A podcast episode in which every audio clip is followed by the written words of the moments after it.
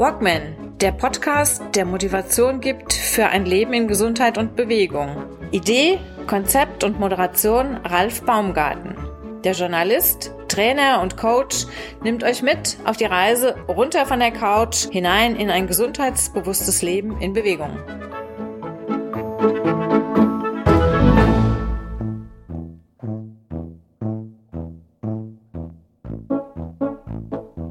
Immer an das Unmögliche glauben. Geht nicht, gibt's nicht. Geht nicht, gibt's nicht. Da hatten wir eben schon drüber gesprochen. Das ist auch so ein Spruch, den ich bei mir mal auf die Fahnen geschrieben hatte. Peter Herrchen ist mein Gast im heutigen Walkman Podcast. Hallo Peter, schön, dass du da bist. Hallo Alf. Peter Herrchen ist Buchautor, Blogger, ja, mit einer sehr langen Geschichte, die auch sehr, sehr früh in der Kindheit bereits begann. Du hast Probleme gehabt, Hüftdysplasie. Das ging los bei dir ja, im, genau. Alter von, im Alter von drei Monaten, oder? Ja, eine angeborene Hüftdysplasie, die einfach nicht erkannt worden ist. Das ist richtig, ja. Okay. Das wurde nicht erkannt. Der Arzt hat das damals nicht gesehen, hat gemeint, dass oder nicht nicht so für, für ernst genommen, hat ge, gedacht, äh, das könnte man mit Massage oder ähnlichem dann wieder in die Reihe bekommen. Dem war aber nicht so. Wann ging denn deine Geschichte mit der ja mit äh, dann, dann dann krank? Wann ging das denn los, dass du da was dann ändern konntest oder deine Eltern besser gesagt? Ja, das ging im Prinzip los im, im Laufalter. Dann äh, haben meine Eltern sich doch sehr gewundert, warum ich mit massiven O-Beinen durch die Welt laufe. Äh, das konnte irgendwie nicht normal sein. Und dann gab es mal einen äh, Vertretungskinderarzt und der hat mich dann sofort zum Röntgen geschickt. Und dort wurde dann das festgestellt, diese niederschmetternden Diagnose, besonders für meine Eltern, weil ich habe die ja damals nicht mitbekommen, dass meine beiden Hüft, äh, Oberschenkelknochen oder äh, nicht mehr in der Hüfte sitzen, in keine, auf keiner Seite. Das heißt, sie waren schon aus der Pfanne rausgewandert und waren quasi neben der Pfanne. Mhm. Ja, und dann war jetzt der große Rat teuer, was kann gemacht werden? Dann kam so ein kleiner, ja, Martyrium, was du aber zum Glück nicht mehr in der, in der Erinnerung hast. Aber das war ja noch da. Das begann im Alter von drei Jahren. Dann kamst du in Gips. Genau, in alle von drei Jahren, nachdem vorher alles Mögliche probiert worden ist und erfolglos, hat dann ein Orthopäde gemeint, äh, versucht es mit Eingipsen und hat mich dann von oberhalb des Beckens äh, bis zu den Unterschenkeln komplett in Gips gelegt, äh, in engen Gips äh, für neun Monate in der Hoffnung, dass in dieser Zeit sich diese Fehlstellung quasi zurückbildet. Haben denn deine Eltern dir mal erzählt, wie das damals war? Das muss ja für, für dich als Kind auch schon heftigst gewesen sein. Gerade in dem Alter, in dem man anfängt zu krabbeln, sich zu bewegen, zu laufen, die Welt erkunden will, dann äh, liegst du da im, im Gips, kannst dich nicht rühren und boah, Sommer wie Winter.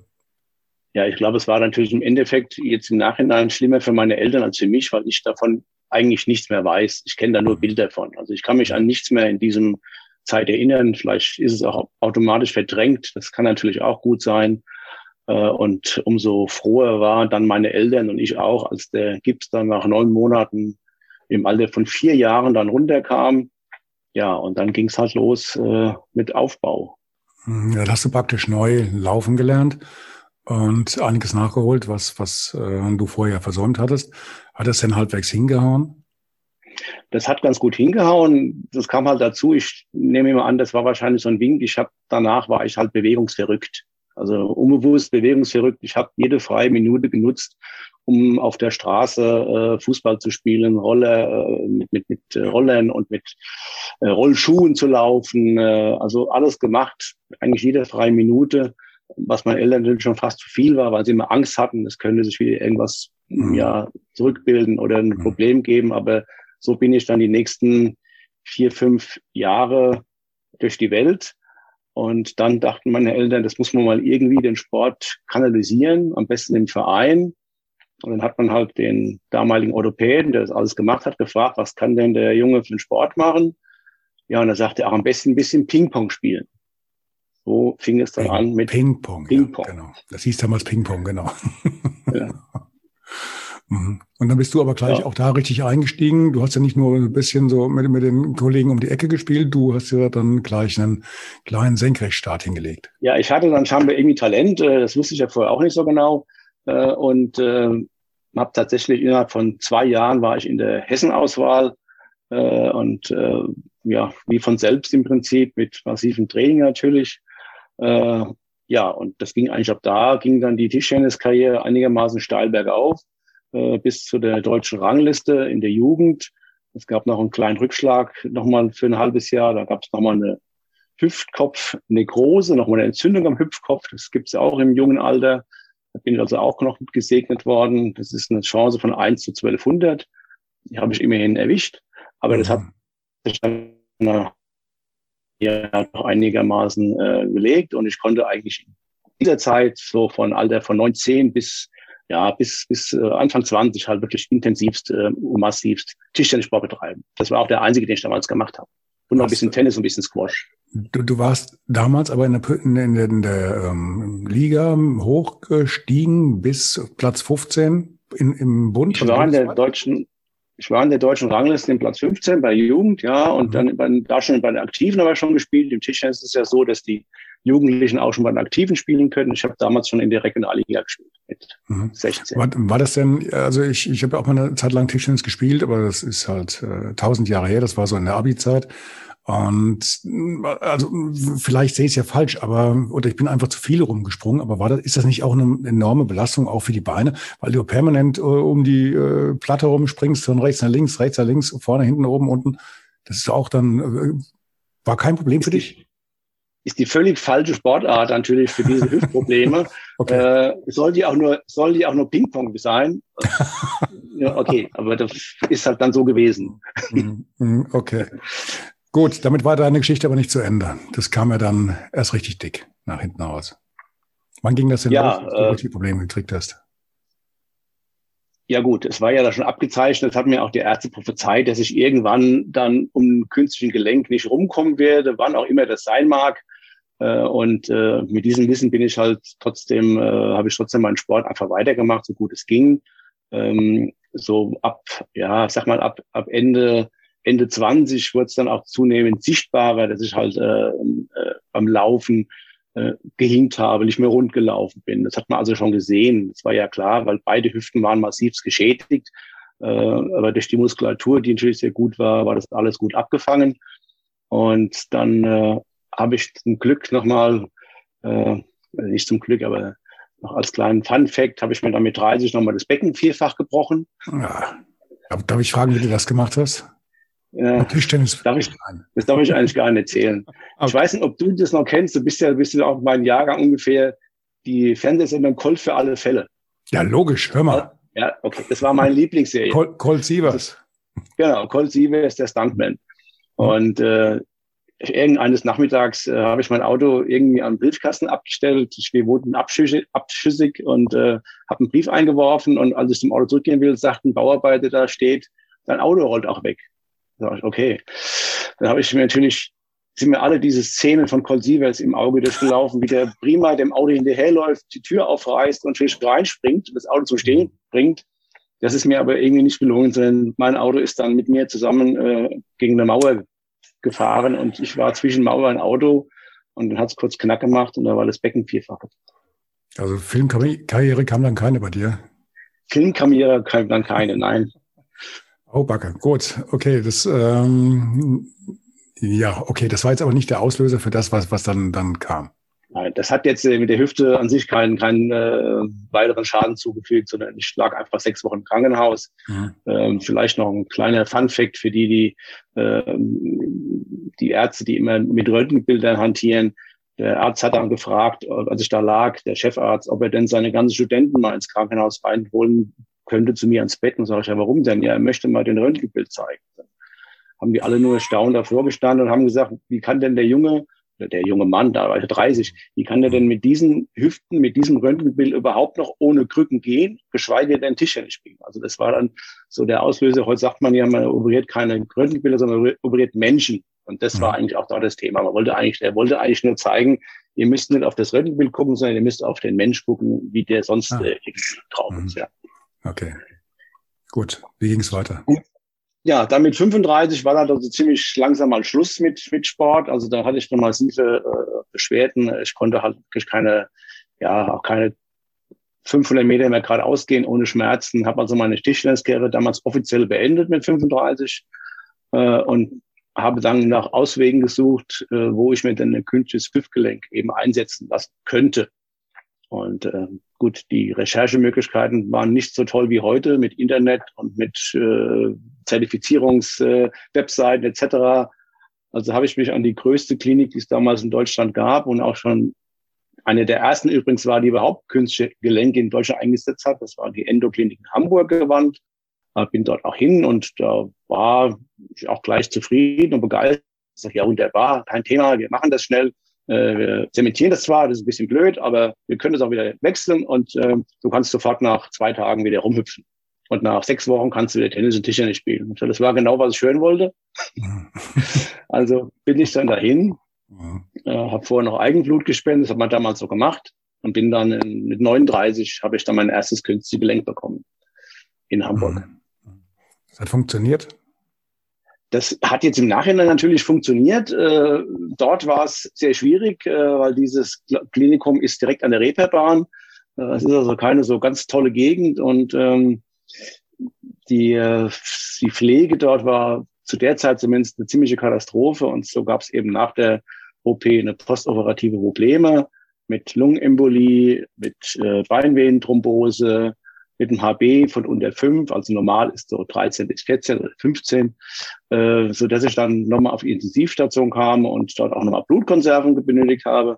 Es ist dann alles letztendlich irgendwie glimpflich ausgegangen, nicht zuletzt dank meiner lieben Frau, die Intensivschwester zu der Zeit war mhm. und mich dort eigentlich intensiv betreut hat, im Gegensatz zu den Pflege und den Ärzten.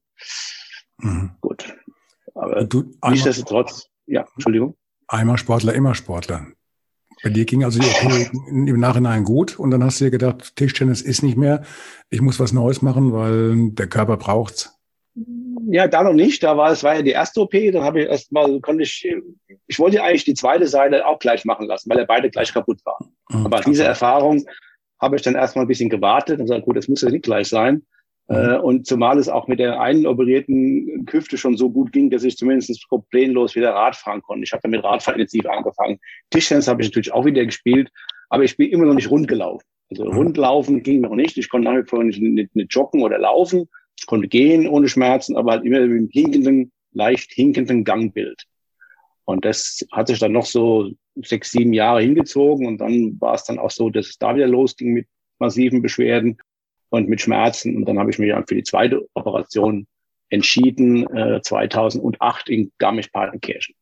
Das war dann der Startschuss, wo es losging. Weil du aus dem Fenster geguckt hast und da sind die alle vorbeigesprintet oder weil jetzt im ja, Ernst, du, ich meine, du nix, äh, kann man jetzt nicht, nicht hören, dass du nix, aber war das in, in der Richtung oder? Es war einfach so, dass ich danach zum ersten Mal wieder seit ja, äh, 50, seit 30 Jahren zwei gleich lange Beine hatte. Ich stand völlig gerade da. Mhm. Ich konnte einfach völlig gerade gehen, mhm. ohne ein Hinkgefühl. Ich hatte mhm. keine Schmerzen nirgendwo und ähm, habe mir gedacht, okay, das sieht gut aus, da kannst du das doch aufbauen. Und dann ist auch der Heilungsverlauf perfekt gewesen. Ähm, ich war dann auch in der Reha, Bad Wiessee, wo auch der Running Doc Wessinghage übrigens Chefarzt ist. Mhm. Okay. Mhm. Kennst du wahrscheinlich ja, auch. Klar, und ähm, ja gut, und nach sechs, nach sechs Wochen bin ich das erste Mal äh, auch mit Genehmigung vom Arzt äh, zu Fuß in Tegernsee den Wahlberg rauf. Mhm. Also sprich äh, ungefähr 800 Höhenmeter auf sechs Kilometern, das war schon relativ steil. Runter natürlich dann mit dem Stück, mit, mit, mit der Bahn, weil runter mhm. darf man natürlich nicht gehen wegen der Belastung. Mhm, ja, und so ging es dann letztendlich los. Mhm. Also muss man dazu sagen, beim, beim Gehen bergab hast du ungefähr auf den, auf den Knien, auf den Gelenken ungefähr die, die, das dreifache Gewicht dessen, was, da, was du wiegst, was du auf die Waage bringst. Und da natürlich mit so einer ähm, OP in, in den Knochen im wahrsten Sinne des Wortes, äh, klar, da nimmt man besser doch, doch die, die Bahn. Ja, ja, also wie gesagt, kein Problem, weil ja. auch deine Belastung ist auf dem, die Belastung ist natürlich da, aber es gibt keine Stoßbelastung. Die Stoßbelastung gibt es halt beim Backup-Gehen. Und deswegen war Backup-Gehen natürlich passé. Mhm. Ja, und dann habe ich irgendwann gefragt, ob ich denn auch anfangen könnte zu laufen. Also dann zum ersten Mal gedacht, ich könnte vielleicht joggen und laufen. Meine. Frau ist damals regelmäßig gelaufen. Und dann hat der Arzt gesagt, gut, nach drei, vier Monaten kannst du es mal versuchen. Kaufst dir gute Schuhe und versuchst mal zu laufen. Das habe ich dann auch gemacht. Hast du jemanden, der dich begleitet hat bei deinen ersten Gehversuchen oder hast du das einfach frei Schnauze, jetzt laufe ich mal los? Äh, ich habe das frei Schnauze, habe aber natürlich einen typischen Anfängerfehler gemacht. Mhm. Äh, ich bin einfach losgelaufen und mhm. habe natürlich schon äh, auf meinen Körper gehört. Ich habe mhm. ein ganz gutes Körpergefühl und bin erst nur gegangen, nur gelaufen, dann wurde es immer schneller, immer besser. Und dann habe ich die Umfänge gesteigert und eines Tages konnte ich überhaupt nicht mehr auftreten. Ich hatte Schmerzen, dass ich, äh, aber am Schienbein, mhm. äh, dass ich gedacht habe, okay, da geht gar nichts mehr. Und dann mhm. bin ich dann doch mal zum Arzt und dann hat er gesagt, und die Diagnose, die 30-Sekunden-Diagnose, die war dann einfach nur mal eben schnell äh, Meniskus kaputt, aber wir machen noch mal ein MRT. Ah ja. Und bei diesem MRT kam dann eigentlich nur raus, dass eine Überlastung war und hat mir empfohlen, mich doch mal zu vermessen zu lassen. Das war der Anfängerfehler. Ich habe ja. überhaupt nicht gedacht, gedacht, dass ich vielleicht mal auf die Laufbahn gehen sollte, mich mal vermessen lassen sollte, wie die Statik ist. Und dann war ich hier in Bad Soden in einem Laufladen mit orthopädischer Expertise. Und Bad die haben mich vermessen. Entschuldigung, Bad Soden im Taunus, weil wir haben ja auch in Bad Soden. Genau. Ja, Bad Soden im Taunus. Hm. Äh, und die haben mich vermessen und haben dann festgestellt, dass ich eben auf der rechten Seite, ich weiß nicht, eine Erhöhung im Schuh von ungefähr sechs, sieben Millimeter brauche, Innenseite. Das haben die mir in den Schuh reingemacht und seitdem habe ich nie wieder auch nur einen Hauch eines Problems gehabt beim Laufen. Ja, ja, Also ich, ich weiß aus meiner aus meiner Geschichte, ich, bei mir ging es ja, ich sage ohne OPs, aber ähnlich los unterm Strich. Ich habe mit dem Laufen angefangen und äh, in etwas jüngeren Jahren und das funktioniert dann erstmal ganz gut. Du steigerst die Umfänge, bist immer schneller und denkst, du könntest die Welt umarmen, laufend. Und irgendwann äh, willst du halt mal mehr. Wann kam denn bei dir der Gedanke, dass du eine Runde draufsatteln möchtest? Ja gut, als es dann wirklich sehr gut ging und ich dann auch dieses, dieses Thema bemunden hatte und war eigentlich schon topfit und bin viel gelaufen, da ich musste halt mal irgendein Wettkampf her. Also einfach nur laufen so für den Spaß. Das ist ja nicht mein Naturell, weil ich ja auch an Tischtennisspiele immer Wettkämpfe gewohnt war oder noch gewohnt bin. Mhm. Und dann habe ich mich entschieden, äh, mal mich beim Triathlon, beim Sprint-Triathlon in Wiesbaden, den dürftest du auch kennen, den Neroman. Oh, also, der ist ab, mhm. ein Cross-Triathlon. Mhm. Äh, mit, mit, ja, wie gesagt, mit 500 Meter Schwimmen, mit äh, 20 Kilometer Radfahren, mit 5 Kilometer Laufen, aber im, im Taunus, also nicht auf der Straße. Mhm.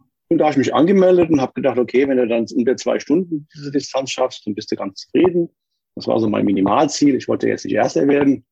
Und das habe ich auch prima geschafft und dachte, okay, jetzt musst du dir weitere Ziele setzen. Und so ist dann in diesen Folgejahren dann halt eben, sind einige Triathlons, aber nur Sprint-Triathlons draus geworden. Äh, ich habe drei Halbmarathons gefinisht äh, am Tegernsee. Da gibt es einen schönen Tegernseelauf. Äh, und ja, also es lief dann auch so sechs, sieben Jahre perfekt. Ich habe sechs, sieben Jahre bin ich im Jahr so zwischen 1000 und 1200 Kilometer gelaufen, teilweise bis 1500 und bin Rad gefahren, bin geschwommen. Also das war einfach ein Riesengewinn und ich war, ja, ich war halt wie neu geboren, dass man so einen Sport jetzt wieder machen kann mit zwei künstlichen Gelenke. Das war für mich halt eben, ja, ein Wow-Effekt. Okay, Gut, Peter, das war also deine, deine zweite sportliche ähm, Karriere, dein, dein, dein zweiter neuer Anlauf. Und aus diesem Anlauf in Laufschuhen und auf dem Rennrad ist ja dann noch was Neues herausgewachsen. Du hast dann ja noch, ich will nicht sagen neues Business, aber du hast dann noch eine neue Leidenschaft entdeckt und bist eigentlich mit deiner Geschichte an die Öffentlichkeit gegangen. Genau, ich war so begeistert von diesen Möglichkeiten, die einem zwei neue künstliche Gelenke liefern, was ich ja vorher nicht wusste dass ich sage, das musst du irgendwie öffentlich machen. Du musst den Leuten Mut machen, die vor der gleichen Problematik stehen, die Angst haben, sich operieren zu lassen.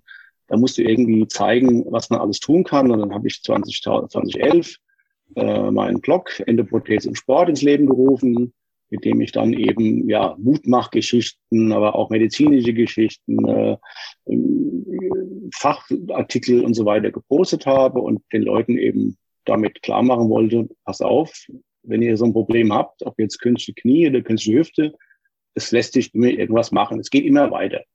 Mhm. Und darüber bin ich dann per Zufall ähm, mit einer Blogger-Kollegin aus München, die auch einen Blog gemacht hat, der hieß Titanhüftenblog. Ah. Die hat auch zwei künstliche Hüftgelenke, ist danach auch wieder sportlich durchgestartet. Und dann haben wir mhm. Kontakt aufgenommen und eigentlich könnte man daraus ein Buch machen. Und so ist dann das erste Buch so wie ein Blind Date. Wir haben uns am Tegernsee getroffen, ich kannte die Frau nicht. Wir kamen mit dem Zug an, wir haben zusammengesetzt, haben überlegt, machen wir ein Buch und das war im April und im Dezember kam das Buch auf den Markt. Das war ja schnell, lieber Gott. das war in der Tat schnell. Äh, ich hatte halt den großen Vorteil, dass ich äh, durch meinen Job eigentlich die Woche über im Hotel war. Und dann hatte ich halt prima Abendszeit, äh, ohne Familienverpflichtung, diese Buchthematik ah, nachzugehen. Okay, also du, du warst äh, unterwegs, äh, du, du kommst aus der IT-Branche und du warst dann halt viel äh, reisenderweise genau. auf Achse und dann hast du abends die Zeit genutzt, während, während die genau. Kollegen in, an der Bar saßen, hast du an dein Buch geschrieben. So genau. So genau. Und vor bin ich noch gelaufen. okay. okay. Gut, das Buch ist ja, es war jetzt kein Taschenbuch, was du so im Selbstverlag verlegt hast. Das war ja dann schon eine etwas größere Geschichte. Und ähm, du hast mittlerweile auch die zweite Auflage rausgebracht. Das Buch heißt genau wie? Mut zur neuen Hüfte. Mut zur neuen Hüfte ist erschienen beim, ich muss auch mal gucken, bei welchem Verlag? Nein, das ist ein Eigenverlag. Wir haben das, das, das ist ein Eigenverlag? Ja, ja wir haben das selbst rausgebracht. Wir haben zwar einen Verlag dann quasi gegründet, eine GBR, der heißt Edition Rauchzeichen, aber wir haben es selbst rausgebracht. Ich habe mir vorhin das PDF dazu angeguckt. Ähm, muss ich sagen, holla, da dachte ich wirklich, da hängt jetzt ein richtig dicker Verlag dahinter. Das Ding ja. sieht so professionell aus, tatsächlich. Edition Rauch. Ja, wir haben das auch, ich habe das der Glück, dass die Kollegin, die es geschrieben hat, eben, die ist Journalistin, also Heidi Rauch. Mhm. Das hat natürlich ganz gut gepasst. So kann natürlich auch gut äh, noch die, die einzelnen Passagen, die ich geschrieben habe, feilen und textlich verbessern. Deswegen mhm. ist es wirklich ein ganz, wirklich ein gelungenes Buch. Und es ist Nein. eben auch. Sieht wirklich sehr professionell aus, muss ich sagen. Wäre ich jetzt nicht auf die Idee gekommen. Ich kriege auch viele Bücher hier auf dem Tisch äh, von, von Autoren und ähm, ja, da können sich auch die, die Verlage teilweise noch eine Scheibe von abschneiden. Donnerwetter. Wirklich. Vielen Dank. Gut.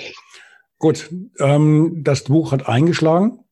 Du hast das mittlerweile, hm, du hast mittlerweile auch eine zweite Auflage herausgebracht, jetzt mit ein paar Jahren Abstand. Du hast da ja auch ähm, sehr viel drüber geschrieben, welche Ärzte dich wann, wo, wie behandelt haben, mit welchen Methoden. Du gehst also auch ziemlich ins Detail rein und klar, schilderst die Problematik, schilderst dann auch, wie du dann aus dieser Problematik, ähm, ja, wie, wie, wie du dein, dein Problem ähm, gelöst hast oder auch gelöst bekommen hast. Und ja, Hüft-OP, also ich kenne es aus meinem Bekanntenkreis, wer mal vor so einer Frage stand, vor so einer Entscheidung, das ist ja ein Rieseneingriff. Und viele Leute haben da, kann ich vollkommen nachvollziehen, natürlich auch einen Riesenbammel davor. Und du versuchst den Leuten diesen, diesen Bammel, diese Angst zu nehmen. Oder ihr versucht das. Ihr macht das ja beide. Wir versuchen den Leuten diese Angst zu nehmen mit positiven Beispielen. Deswegen ist es ja auch kein, kein medizinisches Buch, sondern es ist ein Buch mit Patientengeschichten. Natürlich ja. haben wir uns auch die rausgesucht, wo es gut gelaufen ist, mhm. nicht die, die Probleme hatten. Das ist ja klar, sonst kann man ja keinen Mut machen. Und wir haben halt auch versucht, in jeder Auflage noch einen Prominenten mit ins Buch zu, zu bringen. Das mhm. war in der ersten Auflage der Klaus Wolfermann, den dürftest du noch zumindest kennen, als Olympiasieger im Speerwurf. Mhm. Und jetzt in der zweiten Auflage, das war auch eine ganz tolle Begegnung, war es der Klaus Augenthaler, der Weltmeister, Fußballweltmeister. Den habe ich selbst getroffen in der View. Das war natürlich eine tolle Begegnung. Also wir wollen einfach mit Berichten den Leuten Mut machen, positiv berichten. Gut, dann, du hast ja noch den, den Blog noch nebenbei, da hast du wahrscheinlich auch einen Haufen Diskussionen drauf, wenn du viele, viele Fragen, die du beantworten musst, viele, ähm, du musst den Leuten wahrscheinlich auch sehr, sehr viel helfen, sie weitervermitteln oder denen Tipps geben, an wen sie sich im Fall der Fälle wenden können. Das hat, also jetzt, ich muss jetzt mal im Dunkeln mal ein bisschen stochern. Das hat wahrscheinlich ein bisschen Ausmaße angenommen. Du hast ja auch eine sehr große Facebook-Gruppe, glaube ich, mit, mit vielen auch Physiotherapeuten und Ärzten, die daran beteiligt sind. Das machst du ja nicht ähm, als, als, als Hobbymediziner, äh, wirst du auch nicht, nicht können. Äh, Schuster bleibe dein Leisten. Aber das hat ja wahrscheinlich auch so Ausmaße angenommen, dass ihr beiden euch auch gesagt habt, also du und deine, deine Kollegin, deine Co-Autorin, wir schreiben noch ein zweites Buch, also keine zweite Auflage. Ihr habt euch ja dann gleich noch ans nächste Kapitel ge gewandt. Auch aus Erfahrung raus, weil es, ich verrate es vorweg, es geht ums Knie. Oder wie, wie, wie kamt ihr denn auf das Thema? Ja, das kam eigentlich durch die Ärzte getriggert. Die Ärzte, mit denen in unserem ersten Buch waren, haben gesagt, Mensch, das ist so ein tolles Buch, das kommt so gut an. Das brauchen wir eigentlich auch fürs Knie. Ich sage, ja, schön, aber ich, wir haben keine, wir haben keine Knie. Mhm. Ärzte eins implantieren lassen, das wollten wir natürlich auch nicht. Also haben wir aber trotzdem die gleiche Aufnahme gewählt, haben einfach dann mehr recherchiert, weniger als Eigenerfahrung, haben sie eben auch wieder Patienten gesucht äh, mit künstlichen Kniegelenken mhm. ähm, und äh, haben dann eigentlich analog das Buch für die Hüfte eben auch fürs Knie geschrieben, äh, auch wieder mit Mutmachgeschichten, mit äh, Physiotipps, mit äh, ähm, Ernährungstipps, was eben alles zu so einem ganzen Thema zugeht und mit Ärzteinterviews. Eigentlich die gleiche Aufmache, nur eben fürs Knie. Ist ja auch so ein, so ein Thema, äh, da, da triffst du natürlich nicht nur Otto Normalverbraucher oder Bürger, Da sprichst du ja auch dann im Endeffekt viele Sportler an. Also ich, ich kenne es von mir auch. Wenn das Knie mal richtig streikt, dann ist ja erstmal, ja, ist ja, da bricht ja für, für viele Sportler gerade eine Welt zusammen. Ne? Ja. Und gerade auch bei den Läufern hast du das ja sehr, sehr häufig, dass die, wenn sie es übertreiben und äh, vielleicht zu viel gemacht haben oder zu viel gesteigert, zu schnell, zu schnell die Umfänge gesteigert oder das Tempo, dass die dann relativ schnell was am Knie kriegen. Das kann ja ruckzuck passieren, wenn du dir oder dem, deinem Körper halt nicht den, die, die Zeit lässt, um sich da zu entwickeln. Ne? Das ist vollkommen richtig. Und es ist auch so, dass die Knie, Knie-Tap, also die Knie, künstliches Kniegelenk auch ungleich schwieriger ist als eine Hüfte und auch mehr Komplikationen beinhaltet und nicht so gut wird, dass man wirklich so durchstarten kann, wie, der, wie das mit der Hüfte möglich ist. Das ist einfach Fakt. Und mhm. äh, ja gut, da muss man, das muss man einfach konsistieren. Da geht es eigentlich hauptsächlich darum, mit dem künstlichen Kniegelenk äh, eine Beweglichkeit und eine Schmerzfreiheit zu bekommen. Aber da kann man keine Marathon mitlaufen. Wann, wann hast du das Buch rausgebracht? Wie, wie lange war denn der Abstand oder wie groß war der Abstand zwischen deinem ersten Buch und der, dem Kniebuch? Zwei Jahre. Das Buch kam 2014 auf den Markt. Oh, so schnell schon. Okay. Das heißt auch, warte mal, erster Titel war Mut zur neuen Hüfte, das zweite Buch, Mut zum Knie oder zum neuen Knie? Ach, tatsächlich. Mut zum neuen Knie, analog. Klar. Ah, okay, okay. Auf der, auf der Homepage steht es groß mit drauf. Ja. Mhm. Hätte ich ja mal direkt draufschlagen, äh, drauf gucken können. Okay.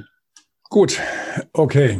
Ähm, langweilig wird's ja nicht. Du hast, ähm, weil Buch schreiben, Blog äh, bedienen und so weiter, äh, Projekte planen, äh, das ist dir alles nicht genug. Du hast also noch jetzt in dann äh, eine neue Gruppe aufgemacht, auch noch auf Clubhouse, weil es dir zu langweilig ist. Oder warum? ja, weil mir es zu langweilig ist. Ich muss hier irgendwas nach, nach dem Laufen muss ich noch irgendwas machen. Äh, nein, ähm, es ist so, dass halt eben zunächst ist ja diese Facebook-Gruppe entstanden, die ist schon 2015 entstanden. Da haben wir eben mhm. jetzt 4600 Mitglieder in der geschlossenen Gruppe, die sich wirklich nur um diese Probleme austauschen, mhm. wo wir, wo ich mit drei wunderbaren Mitmoderatorinnen oder Mitadmins arbeite, die alle auch die gleichen Erfahrungen haben auch wunderbar antworten können. Wir moderieren die Gruppe sehr eng und äh, geben wirklich Tipps und unsere Erfahrungen weiter und haben da den Vorteil eben, dass auch äh, eine ganze Menge Ärzte und Physiotherapeuten mit dabei sind, so dass die entweder direkt dort auch antworten können oder wir äh, filtern diese Fragen und geben die dann weiter und dann werden die zurückgeschickt und dann schreiben wir es entweder als Bericht oder wir schreiben das in unsere Webseite. Da haben wir so eine Webseite, die heißt, äh, heißt ähm, Dr. Teprät. Spaß. Mhm, okay. Da filtern wir dann diese Antworten und präsentieren die eben der Öffentlichkeit. Ja, das, das nimmt wirklich Ausmaße an, das ist richtig. Äh, da sitze ich doch am Tag inzwischen ja ein bis zwei Stunden, äh, um die um diese Facebook-Anfragen äh, ja, zu sichten, zu beantworten. Äh, das Gut, ist wir, ein bisschen Aufwand. Wir haben uns kennengelernt über, über Clubhouse. Da sind wir in so einer Bio-Hacking-Gruppe drin gewesen und ja. haben uns dadurch Zufall kennengelernt. Du hast auf Clubhouse ebenfalls noch eine, eine, Gruppe aufgemacht. Anderes Medium, andere, andere Zuhörer, andere Gruppe, Zielgruppe? Ja, Clubhouse, das war also für mich was Neuland. Das muss ich auch ausprobieren. Ich bin ja auch so einer von der IT, der dann auch immer gern was ausprobiert. Äh, das kommt dazu. Und dann hat es halt gefügt, dass wirklich zwei Chefärzte aus Bonn gesagt haben äh, und noch eine Physiotherapeutin und noch eine Oberärztin, wir machen das mit dir. Wir machen mit dir einen Clubhouse-Talk Mhm. Äh, da können die Leute kommen, die können dort äh, Fragen stellen und wir geben dann wirklich als Fachleute Auskunft. Ich moderiere das im Prinzip nur und habe eigentlich außer dieser Stunde, die da am äh, äh, alle 14 Tage jetzt bisher war, äh, jetzt keinen so großen Aufwand damit. Also ich muss mich jetzt nicht so wahnsinnig groß vorbereiten. Wir haben das Thema schon vorher abgestimmt und dann ist das eigentlich eine Sache, die ist ganz lustig und ganz nett und mal gucken, wie es das noch weitergeht. Da muss man mal abwarten, wie Clubhouse sich weiterentwickelt. Jetzt, ja, genau. Das wäre wär jetzt auch meine, meine Frage. Wie, wie siehst du dann da die, ähm, die Unterschiede vielleicht auch zu Facebook? Also mein Eindruck, ich schilder das mal vorweg. Mein Eindruck ist, dass die Menschen, die ich jetzt in die diversen Gruppen ähm, bei Clubhouse äh, treffe, also WordPress, Biohacking, äh, keine Ahnung, Autoren-Ecke äh, und sowas, ähm, dass die viel tiefer ins Detail reingehen. Das täuscht vielleicht jetzt auch in der Anfangszeit, aber ich habe das Gefühl, dass da also der der der Mehrwert äh, für mich aus so einem Clubhouse Talk, wenn da wenn das konzentriert ist und, und die Experten treffen alle zum selben Zeitpunkt aufeinander, ist für mich relativ hoch. Also wenn du nicht in irgendeiner Bubble-Gruppe drin bist, nach dem Motto, guten Morgen, was habt ihr, was habt ihr euch äh, eingeschenkt? Äh, Kaffee oder Tee? Ähm, diese Gruppen gibt's natürlich auch, aber jetzt, ähm, wenn man so ein bisschen das spezifisch sucht, mein Eindruck, es geht viel mehr, also der, der Nutzwert ist deutlich höher. Man verschlägt, das ich ähnlich. nicht so viel Zeit. Ne? Das sehe ich ähnlich. Ich habe mich ja nun bin seit, glaube Januar oder Februar, ich weiß nicht genau, auf Clubhouse. Am Anfang war das natürlich noch besser, weil natürlich weniger Leute da waren und die, die waren, die dort drin waren, haben wirklich ja profunde Themen gehabt. Äh, da ging es ja auch um Gesundheitsthemen, alles wirklich äh, sehr wissenschaftlich oder technisch oder äh, fundiert. Das hat sich jetzt ein bisschen geändert, weil es jetzt bekannter geworden ist und weil mehr Leute dazukommen. Jetzt gibt es eben auch diese Bubble-Räume, die ich nicht besuche. Äh, aber die Räume, die wirklich sich mit Themen beschäftigen, da sind wirklich hochkarätige Leute drin, auch in anderen Bereichen, also auch in medizinischen Bereichen oder politischen Bereichen, muss man sagen. Ob das jetzt so bleibt oder ob das jetzt eine Welle ist, die vielleicht in einem Jahr wieder abgeappt ist oder längst von Facebook oder sonst wo aufgekauft worden ist, das muss man jetzt mal abwarten. Aber Facebook plant da, glaube ich, auch was ähnliches momentan, wo du also auch dann direkt in so ein, so ein, so ein Gruppengespräch damit reinspringen kannst. Ja. Und die lassen sich da ja nichts entgehen, wenn sie mal vielleicht einen Euro machen können nach hinten raus, ne? Oder können ihre Leute. Das ist richtig, ja. Gut. Wie sieht denn deine Zukunft aus? Was kommt denn noch?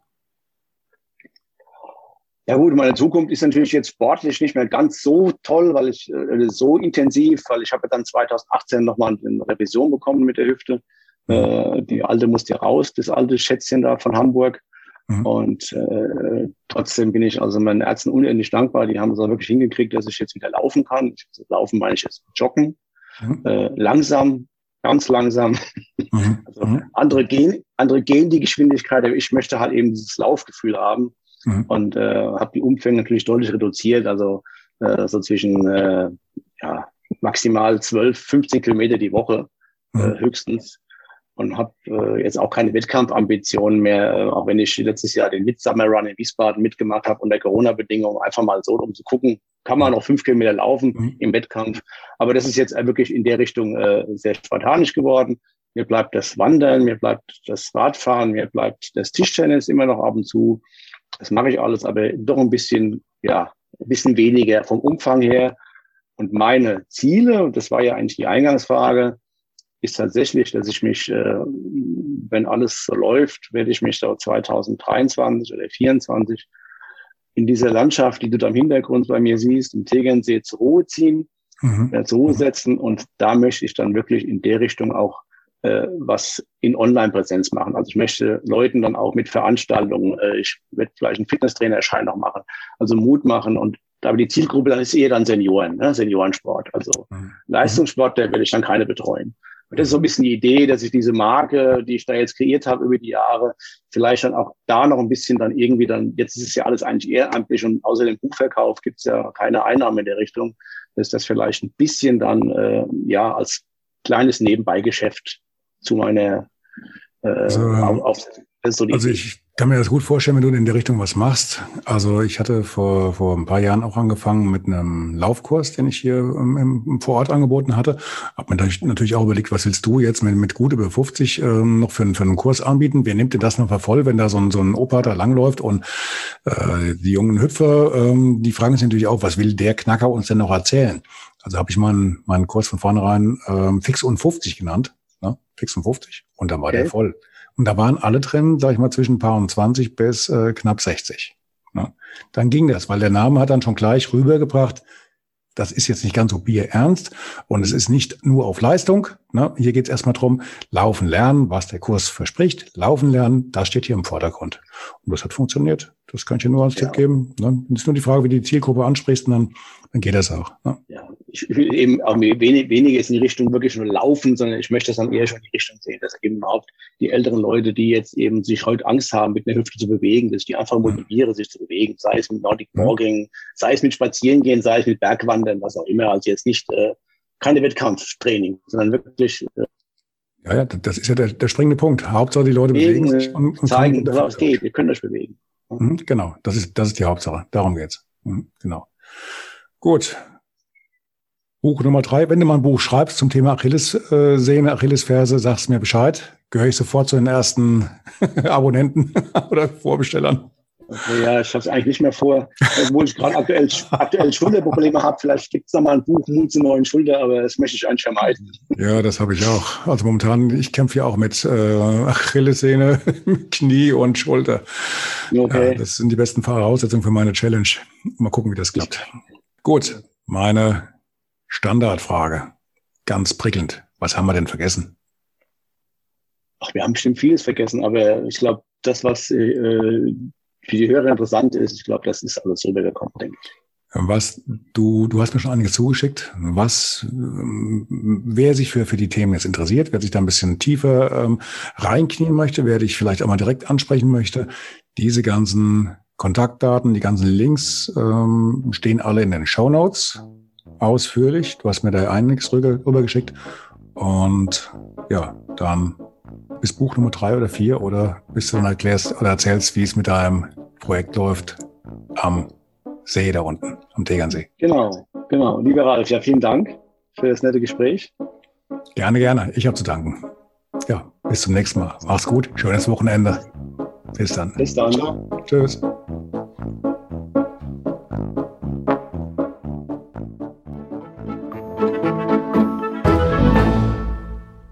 Hi. Eine kurze Bitte zum Schluss. Hat dir diese Folge gefallen? Dann abonniere bitte meinen Podcast bei Apple, Spotify oder dem Anbieter deiner Wahl und hinterlasse mir nach Möglichkeit gerne eine 5-Sterne-Bewertung. Du möchtest mir einen Kommentar geben oder mich direkt kontaktieren? Dann tu dies über Facebook Messenger oder per E-Mail. Die Adressen findest du in den Show Notes. Ich danke dir fürs Zuhören. Bleib wach, gesund und aufmerksam. Bis zum nächsten Mal. Dein Ralf.